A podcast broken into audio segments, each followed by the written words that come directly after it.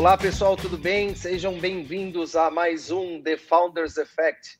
Meu nome é Gustavo Araújo, sou cofundador do Distrito e estou hoje aqui com meu parceiro, sócio, cofundador também, Gustavo Gerum. E aí, Gerum, tudo bem? Tudo jóia, Araújo. Muito bom. Hoje a presença ilustre de Marcos Figueiredo, da High Lab, uma startup, uma health tech de Curitiba. E o Marcos vem aqui para contar para a gente um pouco do, da sua história e o que, que aconteceu com o mercado de health techs no Brasil nesses últimos dois anos. Marcos, seja muito bem-vindo, muito obrigado pela presença. Tudo bem, gente? É, é um prazer estar aqui hoje conversando com vocês. Pô, muito bom. Marcos, você sabe que a gente tem um hub né, do distrito em Curitiba e a gente, desde a, dessa época aí, já escuta né, da, da High Lab, enfim, vocês já estavam é, nessa época também, uns três, quatro anos atrás, já presentes nas farmácias ali é, da região e, e conta para gente então como, como nasce a High Lab, é, você foi fundador desse negócio, eu vi também que você fez um, né, o doutorado em inteligência artificial. É, conta um pouquinho qual foi a motivação por trás de você ter fundado a HiLab e o que, que a HiLab faz hoje? Não, legal. A, a HiLab, na verdade, ela acabou sendo uma quase uma continuação né, de uma jornada empreendedora minha e, e, e, do Sérgio, né? O Sérgio tem sido aí meu cofundador já em vários negócios em saúde. Então a gente começou, na verdade, em 2004, ainda na faculdade, na PUC do Paraná, e na, naquele, naquela época nós éramos estudantes de engenharia de computação, a gente criou um, um sistema de telemedicina, que era basicamente um software para monitorar remotamente pacientes, né? Então era, ele era usado em UTIs, em ambulâncias, na casa do paciente. A gente criou esse software na faculdade e resolvemos empreender e ninguém falou que não podia. A gente juntou na época R$ 2.500 e começamos com isso. E, e, daí, assim, claro, tivemos várias dificuldades para vender, né? Nunca, nunca é tão simples, não tinha ainda esse mercado de investidores, de fundos, é, não existia, nem se usava ainda a palavra health tech, né, para descrever uma empresa como, como, a, é, como essa primeira empresa que a gente criou, mas serviu para a gente criar, é, ganhar bastante experiência. Essa, esse primeiro negócio nosso acabou gerando, a gente acabou vendendo essa tecnologia lá em 2009 por mais ou menos um milhão de reais, né? Foi, foi, foi isso que, que gerou, que na época era muito dinheiro, né? Totalmente diferente hoje do, do, do, do, que o mercado tem hoje, mas nos permitiu ter esse, esse dinheiro para fazer um segundo investimento. Daí a gente criou na época uma empresa de uma fabricante de equipamentos médicos. Nós criamos um oxímetro de pulso que não, não esse que é usado na casa das pessoas, mas um oxímetro para ser usado em UTI, centros cirúrgicos, um equipamento de alto, alto valor agregado, que a gente acabou colocando em 15 países do mundo, né? A gente exportou para vários lugares. E aí, em 2015, 2016, a gente fechou um contrato muito, muito bom com esse equipamento de distribuição, né? Que acabou fazendo ele, ele ficar bastante popular no mercado e não tinha mais assim muito o que fazer com oxímetros, para ser bem sincero. E foi, né, foi nesse momento ali que a gente acabou conhecendo a Positivo, né, a Positivo Tecnologia, o, o Hélio Rotenberg, todos os diretores ali, e eles é, é, acabaram se propondo a investir na gente para criar uma coisa nova. Né? E, e a Relab foi um pouquinho disso. A gente já tinha feito, já tinha passado por muito tempo criando software para saúde, a gente já tinha criado equipamentos que eram usados em hospitais e tudo mais, e daí é, a gente estava querendo criar uma coisa nova. E a High meio que surgiu disso aí. Foi a primeira vez que a gente teve é, um orçamento um pouquinho maior, né, para poder criar. Geralmente a gente sempre a gente vinha de 10 anos fazendo bootstrapping, mas aí é, é, acabou nos permitindo criar várias coisas. Então, é, de certa forma, é, a gente acaba vendo assim como uma continuação, é uma coisa totalmente nova, né, da, da, é, em relação a tudo que a gente fez antes, mas tem essa continuação, tem essa, esses aprendizados que a gente acabou fazendo ao longo dos anos, né? De ter começado bem, com bem pouquinho e tudo mais. Marcos, e quando que foi esse investimento da Positivo? 2016, 2016 faziam 12 anos ali, iam fazer 12 anos que a gente estava empreendendo, né? Já com dois produtos de, que, que tinham conseguido seu sucesso no mercado B2B. É, e aí, em 2016, a gente aceitou e a gente tomou daí um monte de decisões, porque a High Lab deixou de ser uma empresa de tecnologia, né? A gente, tanto eu quanto o Sérgio, somos engenheiros de formação, né? Então, eu fiz o meu doutorado em inteligência artificial aplicada em saúde, O Sérgio fez o mestrado dele na mesma área. A gente foi fazendo isso junto, né, com, com os primeiros negócios. E só que eram sempre coisas de tecnologia, né? Então era uma fábrica de equipamentos ou era uma empresa de software de telemedicina. Com a, com a HighLab, a gente chegou num impasse ainda em 2016, porque quando a gente começou a criar a tecnologia, a nossa ideia inicial era fazer um eletrodoméstico da saúde. Essa que, é, que era meio que o, o, o mote que, que, que, partiu, a provocação inicial nossa.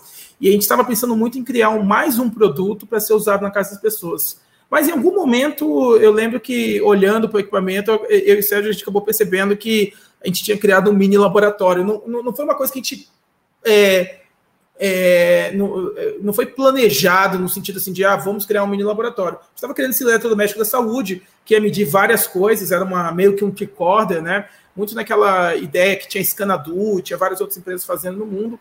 A gente queria fazer a nossa leitura e, e de repente, quando a gente viu, a gente tinha um, um equipamento que fazia um monte de exames diferentes laboratoriais. E aí pareceu super óbvio para a gente que a ideia, a ideia do mini laboratório era muito melhor que a do, do eletrodoméstico da saúde.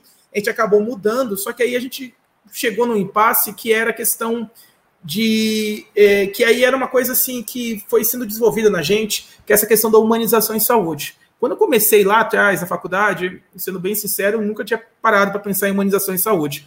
A gente começou em 2004, humanização em saúde foi um conceito que eu só fui perceber lá em 2006, 2007, né? É, e, e, e a gente começou a se apegar um pouco dessa ideia de humanização, da importância que, que, que a tecnologia tem para salvar a vida das pessoas. Em algum momento a gente percebeu que para humanizar a gente teria que democratizar acesso, né? Então a gente começou meio que quase filosoficamente pensar muito nessa questão da democracia, do, do, acesso das pessoas à saúde e tudo mais. E quando a gente estava com esse mini laboratório, né, do Lab, ainda protótipo, a gente começou a pensar que se a gente fosse vender ele para o mercado, vender ele como equipamento e vender como cápsulas, né, que seria quase a solução é, máquina de café, né, assim, no sentido que, que, seria a analogia perfeita, a gente percebeu que ele tinha um grande potencial de, de ser gourmetizado, né, no sentido assim, da gente vender ele e o laboratório colocar ele como um exame superior, né? Porque a experiência é um pouco é mais confortável, você sente menos dor,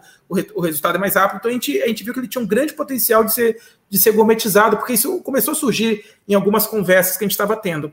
E daí a gente tomou, tomou a decisão de, de não vender. Então a gente falou: olha, a gente não vai vender o produto, a gente vai controlar o processo, a gente vai ser o laboratório, porque daí a gente consegue ter uma uma, um controle maior, né, uma gerência maior sobre onde ele vai ser usado, como ele vai ser usado, para evitar que ele virasse um, um, um laboratório de consultórios chiques para ele, ele chegar em outros lugares. E aí foi uma das conversas super difíceis, né, que eu, eh, eu e Sérgio tivemos com os investidores iniciais, porque basicamente eles investiram numa dupla de engenheiros que tinham um track record criando produtos para a saúde, e aí de repente a gente falou, olha, a gente teve essa grande ideia de, de virar um, uma, um um estabelecimento de saúde, porque o, o laboratório é um, é um, é, um, estabelecimento de saúde, ele não é uma.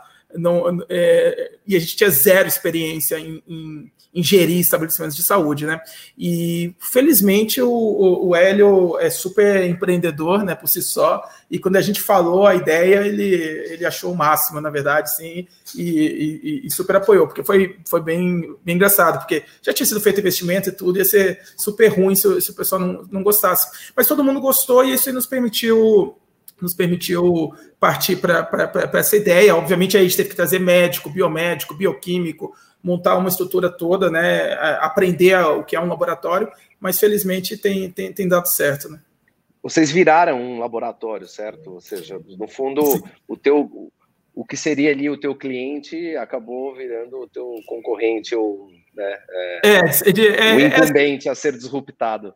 É, foi uma coisa assim, não foi uma coisa planejada, né? Claro, hoje a gente ainda tem laboratórios como clientes, mas no modelo de lab to lab, né, que é onde você sim. atende outro laboratório. Mas sim, a gente saiu de uma empresa que ia criar uma tecnologia que de repente seria super bem recebida no mercado, de braços abertos para virar aí um insurgente, né? E, e obviamente. B2C mesmo, né? B2C. A gente, a gente chama o nosso modelo de B2B2C, porque a gente sempre tem esse parceiro no meio, para a gente é muito importante, porque a gente pensa muito nessa questão da capilaridade, né? Então você tem que estar em todos os lugares. Então a gente quer estar em farmácia, a gente quer estar no consultório, no hospital, no posto de saúde, até mesmo na casa do paciente, né, em aplicações de home care. E, e, e para isso a gente acaba sendo um B2B2C. Lembra um pouco aí o, o Uber, o Airbnb, né, no sentido que a gente tem que ter essa terceira parte nos ajudando, dificulta também, obviamente, o processo todo, é, mas quando funciona e a gente conseguiu chegar agora no modelo que, que tem funcionado bem, é, é, super, super legal, porque isso acaba diminuindo muito o custo, né? A gente não tem que pagar aluguel nos lugares que a gente está e uh, quando você fala da atividade laboratorial no, convencional, o aluguel do, do, do, do, prédio, o custo de real estate, né, de você estar tá ali, de você atender o paciente, a logística, essas coisas assim, acabam, na maioria das vezes, custando mais caro que o reagente em si para fazer o exame. Né? E aí, quando a gente tirou isso da, da, da equação, obviamente a gente abriu toda um, um, uma nova possibilidade. Né? Boa. Então, o, o aparelho em si, ele está numa farmácia, ele está num hospital e o, o consumidor, ele ele vai até esse, né, esse ponto físico, faz o exame High Lab e depois recebe no WhatsApp, enfim, onde ele quiser o, o, o resultado de vocês. É, em é alguns minutos, é isso? Isso, geralmente a experiência demora de 10 a 15 minutos, né? É, que a maioria dos pacientes vão ter, e a gente está sempre dentro de um serviço de saúde, né? Ou, ou, então, assim, na farmácia, geralmente você está fazendo um exame de gravidez, ou um exame de HIV, ou acompanhando uma doença crônica, no consultório você está fazendo lá um, um, algum exame que, que, faça sentido para o teu diagnóstico, no hospital, algum que faça sentido para o tratamento, e assim por diante. Então, a gente sempre está casado com o serviço, isso é muito importante, porque hoje, quando a gente vê até mesmo nos Estados Unidos, existe, esse, existe um processo de consumerização da saúde, né? Então, de trazer, é, é transformar a saúde quase num bem de consumo e tudo mais. É, e, e, assim, a gente não está fazendo exatamente isso. Na verdade, o que a gente quer fazer é integrar, o, o, o, integrar melhor essa, essa experiência do paciente dentro do sistema de saúde. O, os exames, eles representam hoje 94% dos dados objetivos né, em saúde, é, influenciam lá 70% das decisões médicas, mas eles são muito desiguais no Brasil e no mundo, né? Então, se você tem plano de saúde, você faz muito mais exame do que se você não tivesse, tiver um plano. E eu tô falando assim, da escala de se gastar nove vezes mais dinheiro, 12 vezes mais dinheiro, sabe? É uma, é uma distância muito grande de, de, de, de, do paciente que tem plano para o paciente que não tem plano.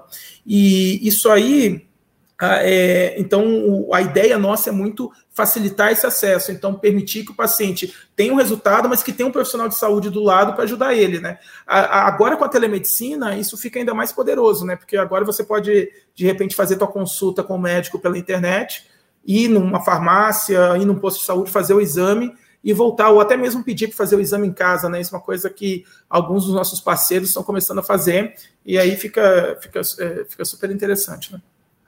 O Marcos, e pensando de 2016, quando vocês receberam o primeiro financiamento, até final de 2019, começo de 2020, quando surgiu o coronavírus e pós-coronavírus, eu imagino que vocês tiveram praticamente dois cenários diferentes de High Lab. Comenta um pouco como é que foi essa primeira fase, 2016 uhum. até final de 2019, e essa segunda fase pós começo de coronavírus no Brasil. Legal. A, a, a, o começo nosso, a gente teve uma, um, um, é, uma, uma, sorte assim que a, tecnologia ela foi bem aceita pelos pacientes, né? Eu digo assim, NPS e tudo mais. Claro, o, o, os, os, incumbentes não gostaram tanto assim, então tem, tem, essa parte que a gente não foi tão bem recebido, mas o paciente, o profissional de saúde, quem estava usando, gostou desde o começo. Então, a gente anunciou para o mercado em junho, junho de 2017, foi quando, quando a gente fez o anúncio e tudo mais, e a gente começou a comercializar o serviço, né? Vender prestar realmente exames comerciais em janeiro de 2018. Então, 2017 foi um ano de muito aprendizado, a gente fez em vários lugares diferentes, e eh, até para escolher qual ia ser o nosso primeiro canal, que ia ser farmácia. Então, na pré-pandemia, o nosso foco estava todo em farmácia, né, porque a gente percebeu que ali era o, o, o local onde a gente tinha maior controle sobre a experiência, porque ninguém nunca tinha feito um exame em farmácia no Brasil. Então, não se sabia ainda como se fazer, então eh, isso nos dava uma, oportunidade de criar a experiência do jeito que a gente quisesse, né?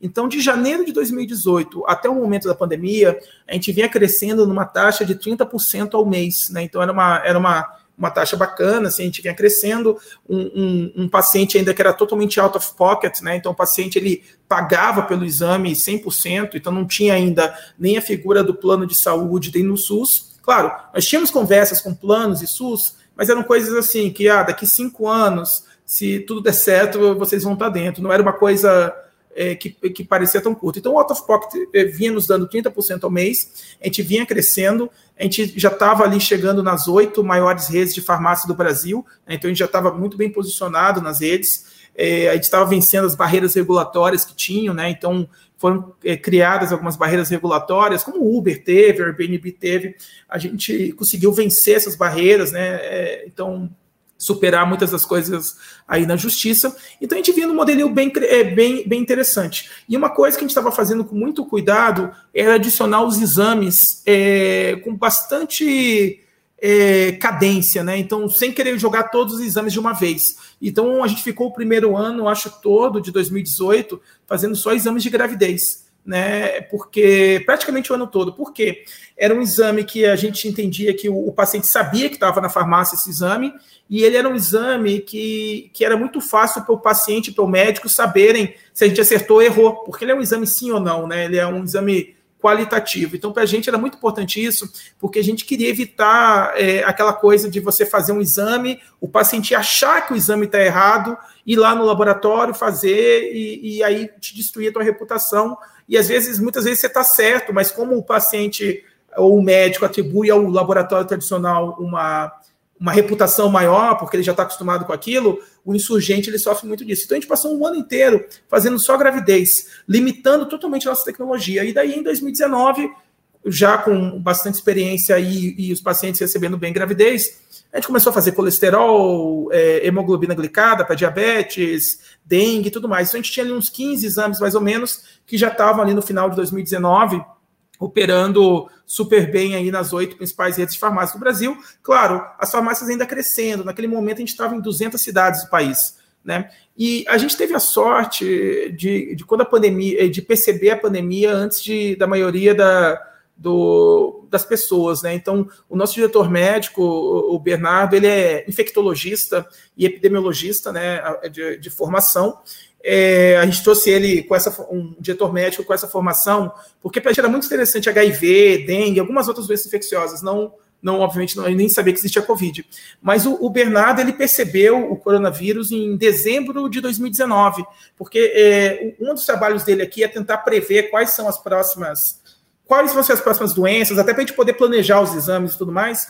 Em dezembro de 2019, ele percebeu que, que tinha um vírus respiratório novo na China e ele soltou um relatório para mim, né, é, falando basicamente: olha, é, tem esse vírus novo na China, eu acho que ele vai chegar no Brasil, eventualmente no inverno, provavelmente 2020. E assim, e ele falou: eu acho que vai chegar igual o H1N1 chegou, sabe? No sentido assim de é, gerar uma comoção das pessoas, mas aquela comoção que o H1N1 gerou, né? não que a gente acabou vendo. Ele falou: olha, é, é, é um vírus que parece ter uma taxa de transmissão muito alta e, e, e, e, pelo visto ele vai, ele vai sair de lá, né? E ele tinha na época alguns colegas fora e tudo mais que estavam dando para ele esse tipo de, de indicação. É, eu, eu, baseado nesse relatório, né? É, até só para dar o detalhe, o Bernardo acertou uma e errou duas, tá? Nesse relatório, porque as outras duas eram duas arboviroses da Amazônia que não, que não aconteceram. Ainda bem que não aconteceram, que ele não acertou todas. Mas aí o, o eu acabei disparando esses três projetos de pesquisa, né, para serem realizados com um time, e a gente tem parceiros em outros lugares do mundo, laboratórios, a gente começou a buscar amostras de, de desse, desse coronavírus, né, como, como a gente chamava na época, para tentar desenvolver. E aí a gente deu muita sorte porque em, a gente terminou o nosso desenvolvimento em março de 2020 e a gente estava com o teste totalmente pronto em 4 de abril de 2020. Né? E a pandemia não tinha chegado ainda ao Brasil. Né? É, e aí, já nesse momento, a gente já tinha uma percepção super clara que ia ser uma pandemia, porque aí os números na China já eram bem alarmantes. O, o Bernardo atualizou o reporte dele falando: olha, vai ser um negócio muito, muito grande e tudo mais. E naquele momento ainda que o pessoal ainda estava, ah, será que vem? Ou achando tudo mais, a gente começou a preparar toda a nossa produção. E, e aí a gente anunciou para o mercado no dia 13 de abril, na verdade vazou, né? Eu mandei no WhatsApp para alguns colegas empreendedores no, no, num grupo que eu faço parte, porque o pessoal estava muito discutindo, ah, o que vai acontecer e tudo mais, eu mandei só para falar, pessoal, a gente tem um teste, se vocês quiserem né, serem os primeiros a usarem, os caras vazaram essa, esse negócio no WhatsApp, e de repente a gente estava negociando com o Brasil todo, porque a gente era um dos primeiros laboratórios do mundo a ter um teste de Covid-19 já validado. Era uma coisa que era super difícil no Brasil, até para validar naquele momento, não tinha amostras no país ainda, a gente ficava caçando os pacientes para conseguir amostras de sangue deles, né, amostras nasofaringeais, mas isso nos permitiu daí ter um, um, um momento de é, é, é, é, aquele momento né, de, de, de, você ter a tecnologia certa na hora certa. E aí o que acontece é que, de certa forma, a pandemia acabou validando a tese da HiLab, né? Porque toda a tese da HiLab foi construída nessa ideia que tinha uma distância muito grande entre saúde privada e saúde pública, né? Então eu falava muito de uma coisa que eu, eu, eu sempre chamei de apartheid da saúde, né? Que é a distância entre a saúde de um hospital super top no Brasil para um hospital super ruim do, do país, né? Então, esse apartheid na saúde sempre existiu no Brasil, ele sempre existiu no mundo, é, mas ele nunca foi um problema, porque assim, vamos dar um exemplo, a gente está aqui em Curitiba, é, eu estou aqui em Curitiba, poxa, o, o, alguém morrer de malária na Amazônia nunca foi um, um problema prático para mim, mas existe uma endemia de malária acontecendo ali. É, por exemplo, na África, na África tem países ali como a Suazilândia que as taxas de infecção de HIV são próximas de 50%, 40%, são números altíssimos. Mas isso nunca afetou a minha vida a, a, aqui no Brasil, né? Então, a saúde da Índia nunca afetou um paciente na Inglaterra e assim por diante. Só que o coronavírus, o Covid-19, ele mudou essa perspectiva, porque ele, ele é um vírus que é um vírus democrático.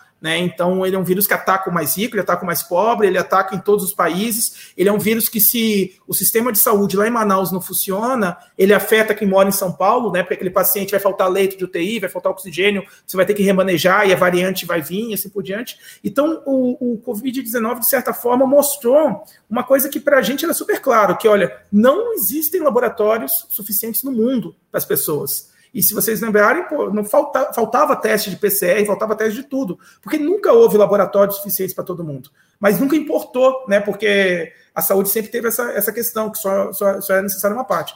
E aí, o, o, o, de certa forma, a pandemia validou a nossa tese e a gente trabalhou bastante nesse processo e a gente cresceu, assim, no ano passado a gente deve ter crescido, uma a nossa base de pacientes cresceu umas 50 vezes, mais ou menos, né? Então, assim, então a gente, a gente saiu de uma empresa que vinha crescendo bem consistente, mas cresceu muito. E aí o, a pandemia quebrou as barreiras, porque aquelas barreiras que a gente tinha para entrar no plano de saúde, para entrar no SUS, elas deixaram de existir, porque a gente só tinha gente. Então, na verdade, não dava para ter barreira. Então, a gente fechou contratos com o Butantan, a gente fechou contratos com mais de 300 cidades do Brasil, a gente fe acabou fechando as nove ou dez maiores redes de farmácia do país como, como clientes. A gente começou a operar dentro de clínicas, a gente começou a operar com as Forças Armadas, a gente começou a operar em todo tipo de lugar. Então, a gente deixou de ter só um paciente out of pocket para ter agora um paciente do out of pocket, que ele continua, o paciente do SUS e o paciente do plano de saúde. E aí, quando, você, quando a gente criou isso, se você pegar essas 50 vezes mais,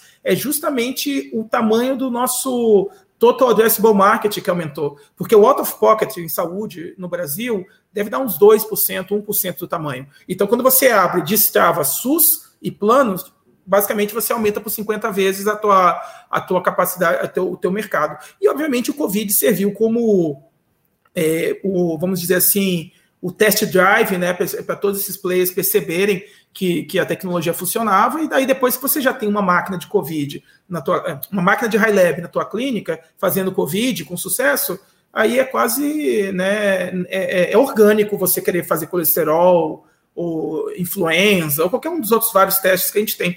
Então foi meio que uma, eu enxergo muito assim como um validador de tese. A, a gente teve uma, uma, tese, uma tese validada que estava super óbvia, né, que faltavam exames.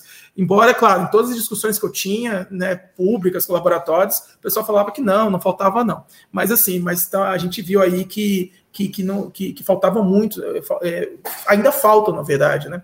É, então, esse foi o principal ponto. Então, a gente mudou de patamar. A gente viveu todas aquelas etapas que uma empresa vive, pequena, média, grande, né, empresas e tal, lá do, da, da, da, lista do Sebrae, a gente viveu ela em semanas.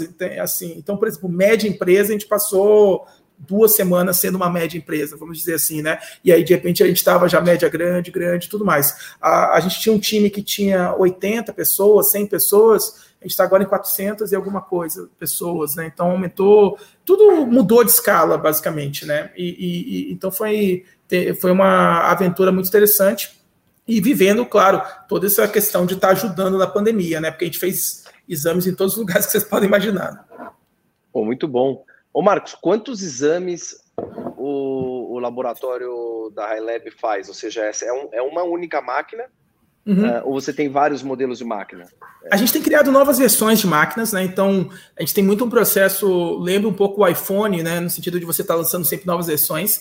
Então, Sim. a gente a está toda hora soltando novas versões. É, nesse momento, eu acho que a gente tem umas, uns 40 exames, mais ou menos, que a gente tem trabalhado com os pacientes né? É, dá mais ou menos esse, esse número de 40 exames. Mas a tecnologia em si, a gente já sabe que dá para fazer mais de 100 exames diferentes. A gente tem mirado muito, o, existem 30 exames que representam assim 80%, sabe, do, do, do, do mercado, né?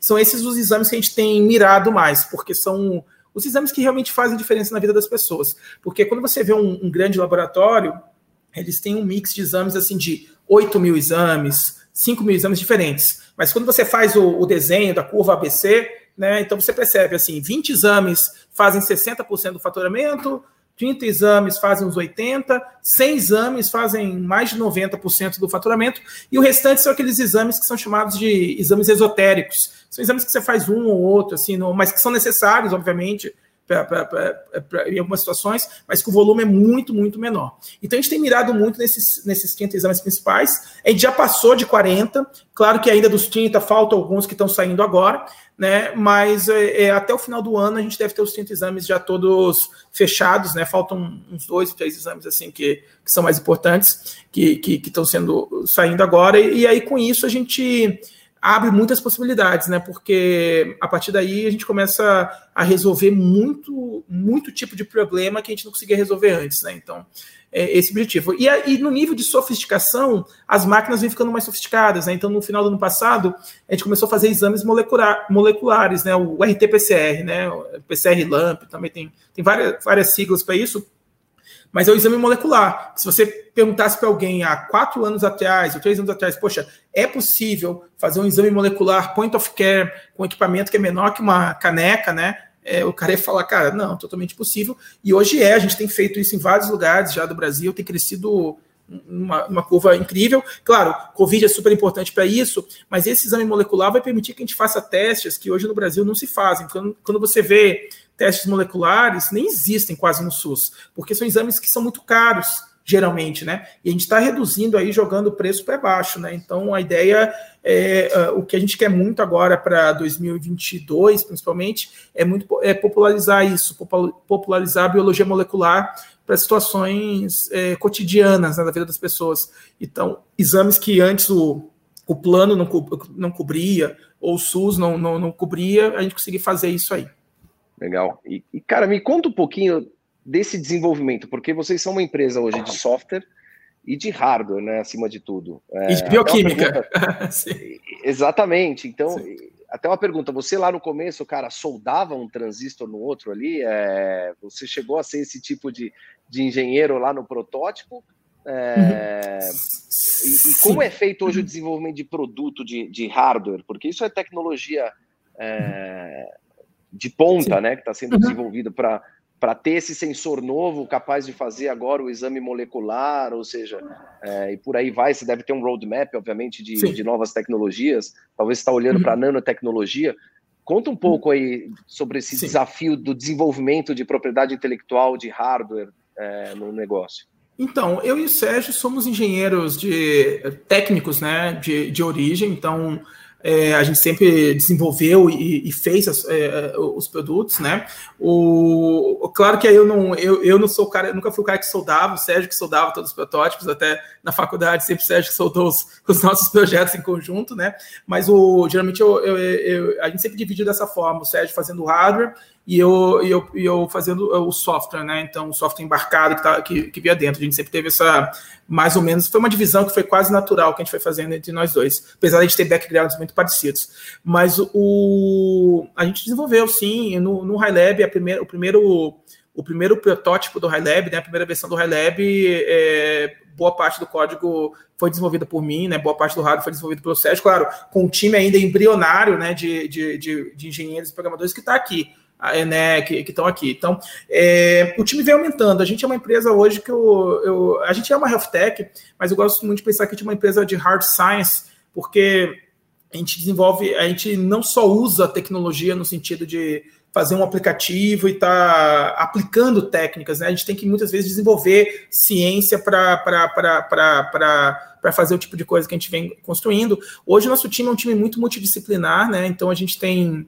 é, engenheiros de computação, engenheiros, engenheiros eletricistas, engenheiros químicos, é, engenheiros de bioprocessos, eles têm um time muito forte de biotecnologia, designers, aí programadores de todos os tipos, né, que, que, que você pode imaginar, químicos clássicos, né, o, o, pessoal que é da química clássica, biomédicos, bioquímicos, médicos, enfermeiros, e assim, é um, é um time super multidisciplinar, porque para fazer cada, fazer um teste, você tem que criar o hardware, você tem que criar o firmware, você criar toda a experiência do aplicativo, do software, e, e hoje a gente cria a bioquímica, né, então no começo a gente não desenvolvia 100% da bio, bioquímica interna, hoje a nossa bioquímica é toda desenvolvida interna. Então, dessas 450 pessoas, é, dá, difícil dizer um número assim, mas mais de 100 pessoas estão envolvidas em, desenvolvimento de tecnologia, e são caras que vieram de vários lugares, que vieram de empresas. Então, por exemplo, o nosso head de inteligência artificial veio da IBM, o nosso time hoje de laboratório, boa parte veio da Fiocruz ou do Instituto de Biologia Molecular do Paraná, muitos vieram da Federal também, da PUC, né? Então, caras que eram cientistas, pesquisadores de bancada, a gente foi lá, recrutou e trouxe. É um mercado que não existe no Brasil hoje, né? Então, assim, você chegar lá e falar, é, biotecnologia não é uma coisa assim que muitas vezes o pessoal estuda, aprende, mas não, não necessariamente vai para uma empresa para desenvolver grandes coisas. A gente tem conseguido recrutar muita gente, isso tem facilitado, né? Porque por um, um lado é super difícil achar programadores hoje em dia, todas as, todas as, as empresas reclamam. Por, por outro lado, é muito fácil, tem sido relativamente fácil encontrar grandes PHDs né, em nessas áreas de química, bioquímica, bioprocessos, biotecnologia e trazer. Aí, claro que tem tudo de você criar um ecossistema multidisciplinar, né? Mas tem funcionado, é. assim, a gente é uma experiência bem, bem interessante. Ah, muito bacana, lindo de ver, cara. Uhum. É, acho que uma empresa como a tua desenvolvendo propriedade intelectual nesse nível, né, tecnologia brasileira, né, e que gera acesso, né, tá levando exames para quem não podia pagar, enfim, para regiões onde não tinha disponibilidade, muito legal. E, e cara, assim, eu não, eu não podia deixar de perguntar. É, vocês são ateranos que deu certo, né? É, eu sei, obviamente, você conhece todo o caso, provavelmente até em mais detalhes do que, do que a gente. É, a Elizabeth Holmes, né, prometia lá fazer 150 Sim. exames na, na, na, maquininha dela lá com, da Tereza. É, com uma gota de sangue. Com Sim. uma gota de sangue. Sim. Uhum. Cara, é, aonde a Elizabeth Holmes, que é talvez um dos Sim. maiores casos né, polêmicos uhum. do Vale do Silício, de ter captado bilhões né, dos principais investidores, é, os caras mais carimbados né, do, do, do, do uhum. Silicon Valley, investiram nela e uhum. ela falhou né, é, no processo, Sim. enfim.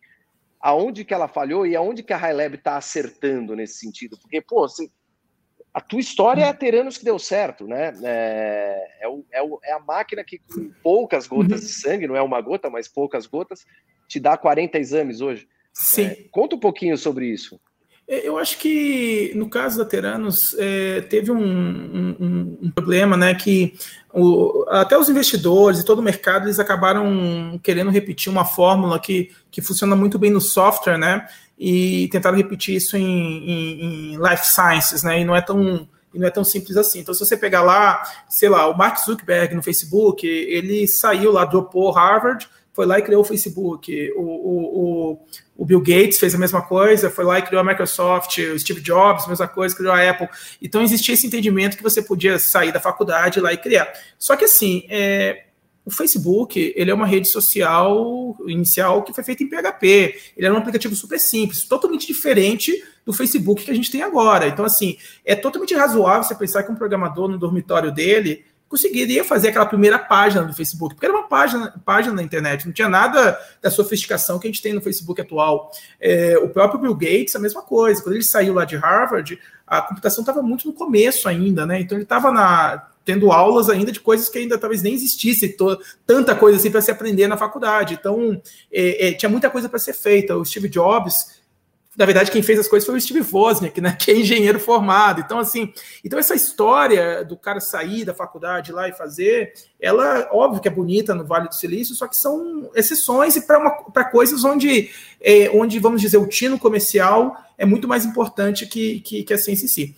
Nas ciências da vida, isso é um pouco diferente, porque você tem, são mercados super regulados, são mercados que, para você levar qualquer tipo de tecnologia para né, a prática, você tem que passar por várias, várias etapas, várias fases, e, e, e o tipo de competição é totalmente diferente. Você está competindo com caras que são super sofisticados, a indústria farmacêutica, a indústria de equipamentos médicos, a indústria de laboratórios, é, é, não, não, são amadores no, no, no mercado deles. Então, é, é, um negócio muito mais complicado. Então, eu acho que a Teranos ficou muito nessa, nessa lenda, e muito do dinheiro que, que, que, que eles captaram, eles acabaram gastando em marketing, em publicidade, em criar. Então, por exemplo, eles tinham trouxeram um cara de criação que era o tinha trabalhado na agência que fazia as propagandas da Apple, né? Então eu só consigo imaginar quanto que se gastou criando aquele material. Aqui na HiLab a gente teve, obviamente, bem menos dinheiro, até porque eu não tenho esse segredo da captação que a Elizabeth Holmes tem. dia que ela fizer um, um, um, um um vídeo eu vou certamente me inscrever, né, um curso online para saber como fazer esses pitches dela para levantar tanto dinheiro assim. Mas o, o, a gente não gastou esse dinheiro em marketing, publicidade, a gente gastou o nosso, o nosso recurso em ciência. Então, a gente também não buscou os bambambans, né? ela, ela buscou muita gente que trazia muito mais nome do que, do que capacidade de entrega, porque tem isso também, é óbvio. Você está criando uma empresa, você tem que trazer alguns grandes nomes tudo mais, mas pô, é totalmente surreal você achar lá que ela trouxe um, um, professor quase catedrático lá de Stanford e queria desenvolver bioquímica na bancada, né? Assim, eu, eu fui estagiário na universidade vários anos, fiz pesquisa muitas vezes e, não, e nunca esperei que um professor fosse sentar lá e fazer as coisas, né? Porque uh, não é bem isso, é, é, é um pouco de, de, de, ilusão. É bom porque o nome, o currículo te puxa, mas não, não efetivamente se traz. Então, a gente focou em buscar pessoas que realmente tinham capacidade de fazer. Então, a gente trouxe um diretor médico, o Bernardo, um cara novo, da mesma idade que eu e o Sérgio, que estava lá atuando já e já tinha feito ele que tinha, ele participou do projeto que distribuiu testes rápidos de HIV aqui em Curitiba, foi um projeto do CDC e tudo mais. Então, ele tinha experiência prática com testes rápidos em campo, então ele já sabia muito do que tinha que ser usado. O nosso responsável técnico, o Caio, a gente trouxe de o cara que passou em grandes laboratórios, é, né, como Diagnósticos do Brasil, que é um dos maiores do Brasil, é, e ele é um cara que tinha muito para crescer, mas não, ainda não era aquele cara famoso de mercado. Os pesquisadores todos foram isso, a gente foi contratando barato, vamos dizer assim, né? pegando caras que ainda não tinham grandes nomes, mas que tinham muito potencial. Então, esse foi, foi o segredo. E, e, e a outra coisa também, mirar pequeno né, no comecinho. Então, assim, começo a gente focou só em fazer exame de gravidez. Por quê? Porque você tem que aprender a fazer, você tem que. O paciente tem que se acostumar, o profissional de saúde tem que se acostumar, sabe? Não, não adianta fazer aqueles grandes. A gente sempre sonhou grande, mas na hora da execução, você tem que fazer um passo de cada vez, porque é um mercado super complicado, é, envolve muitas, muitas é, fontes pagadoras, muitas regulações, muitos players diferentes e tudo mais. Então, acho que foi um pouco disso. A gente também a gente tinha vantagem, como a gente tinha menos investidores né, na época, do comecinho, a gente tinha menos pressão, porque o, o investidor te gera uma pressão. Talvez Elizabeth Holmes, se ela tivesse tido mais dois anos até o lançamento, tivesse esperado agora para o Covid, ela teria se saído super melhor. Tem outras empresas agora nos Estados Unidos que, que tem captado tanto dinheiro quanto ela, até mais do que ela captou, e eles foram beneficiados pelo Covid, porque meio que diminuiu a pressão no sentido assim de você criar o um mercado. Então, é um pouco de falta de sorte, mas eu acho que também ela, ela mirou as coisas erradas, né? Ela não mirou.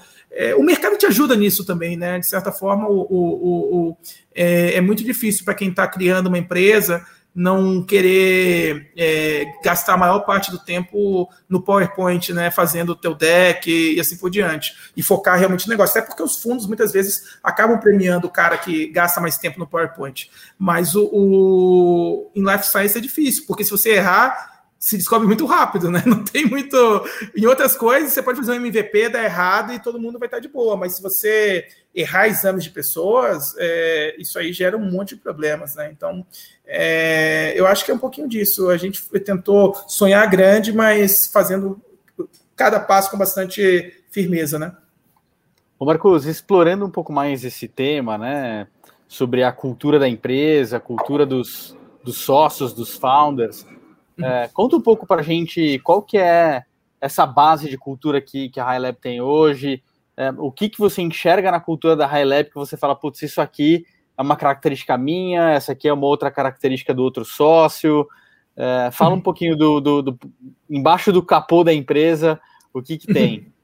É, eu, eu, acho que assim, é, a cultura nossa, e vem muito de mim, do Sérgio e do Cadu, Cadu é nosso diretor de operações, que está com a gente já há um, mais de 10 anos, né, desde do, do, do primeiro negócio, é, é uma cultura de, de eu quase eu, eu, gosto de pensar que é uma cultura um pouco underdog, né? Porque no começo a gente teve muita dificuldade de, de, de, de captar dinheiro. Lá no começo também não tinha grandes fundos, mas mesmo a incubadora, quando os fundos passavam, né, eles pulavam a nossa sala, sabe? Essa é a grande verdade. Porque nossa sala, o pessoal era muito, muito novo, a gente falava de coisas que. É, de tecnologias que pareciam na época fantasiosas, né, pra, que, que, que não dariam para ser criadas e tudo mais, no, é, ainda mais no Brasil. Então isso acabou, a gente acabou ouvindo muito não. Isso acabou criando muito uma cultura assim de de, de ser o azarão nos, nos no, sabe, na ser o azarão na incubadora, ser o azarão quando os primeiros fundos investiram, é, ser o azarão quando a gente entrou na Endeavor, né, no sentido de ter outras empresas que pareciam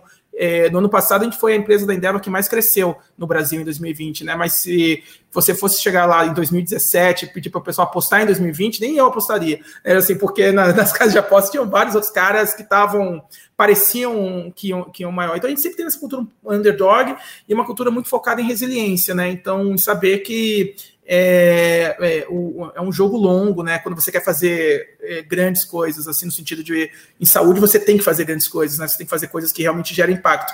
Então não. Isso tem muito, foi muito casar, é, colocado no time. E eu acho que a questão de propósito para a gente, né, de democratizar acesso das pessoas à saúde, é uma coisa que, aquilo que eu falei, quando eu e o Sérgio abrimos, não era uma coisa nossa. Isso é uma coisa que a gente foi construindo ao longo dos anos. É, assim, a gente foi percebendo. Eu só fui perceber que nossa tecnologia salvava vidas em 2006, em outubro de 2006. Eu lembro exatamente do dia, hora e local. E, tipo, e é totalmente besta pensar que eu passei dois anos sem perceber do impacto que tinha. Mas eu realmente passei dois anos sem entender que tecnologia em saúde salvava vidas a gente percebeu em outubro lá de 2006, e isso mudou muito. Então, a gente é muito movido por esse propósito de, de, de, de humanizar, de democratizar, de salvar vidas. É uma coisa que, que, que faz muito sentido para a gente. E o time que, vem, que a gente vem reunindo acaba, acaba vindo por causa disso, né? Então, quando você pensa assim, a nossa cultura é muito disso, é uma cultura de é, resiliência, é uma cultura de, de, de, focar muito nessa questão do, da nossa missão, né? De, de democratizar o acesso e muito essa cultura under, underdog, assim, de você ver que são muito, são vários azarões que a gente tem aqui na, na, empresa, né, assim, que hoje vem performando super bem, vem crescendo e tudo mais, mas que quando você compara com outras empresas, a maioria das, até mesmo as startups e tudo mais, elas gostam de contratar os grandes nomes, fazer as grandes, a, a, a, aquelas grandes contratações bombásticas, e a gente tem uma característica de fazer é, de realmente buscar é, não, não ligar tanto para o nome ou para o currículo e se preocupar muito mais com, com, com é, o quanto as, aquilo vai entregar. É um pouquinho assim de. É, é, a gente gosta muito de. A gente acredita muito no time, né? Então, a gente não, não, não, não quer ter um time de galácticos, a gente prefere ter um time onde, onde o time joga muito bem junto, né? Então é, é até interessante quando você vê os números que a gente tem conseguir, é, a gente vem conseguindo, pessoa fala, pô, como que vocês conseguiram tudo? Mas não tem grandes nomes dentro da nossa empresa no sentido assim de falar, cara, foi fulano, um cara super estrategista criando tal coisa, ou não, são várias pessoas que jogam jogam bem em conjunto, né? Que com pouca vaidade e, e, e com, com muita capacidade de ouvir não, de, de, de sobreviver no mercado. E movidas por propósito, obviamente.